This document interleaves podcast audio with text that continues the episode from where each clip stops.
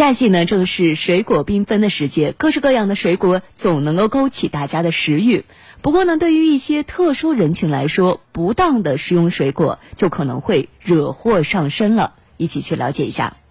前不久，宿迁泗阳市民王女士在购买早点时突然晕倒在地，并出现口麻、手麻、胸闷的症状。家人见状后，赶紧将她送往医院就诊。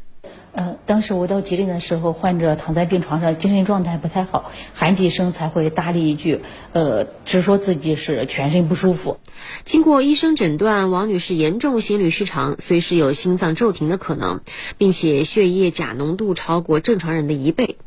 正常人体内血钾的浓度是三点五到五点三毫摩尔每升，呃，当时这个病人的血钾是七点四五毫摩尔每升，心电监护显示心率才二十来次，一般来说正常人是六十到一百次，然后他二十几次的心率，就是说可能会越来越慢，会随时导致心脏停跳。最终，王女士被确诊患有高钾血症，经过紧急的降血钾等治疗后，王女士最终转危为安。询问后，医生了解到，原来王女士是一名血液透析患者。最近一段时间，她吃了大量的葡萄。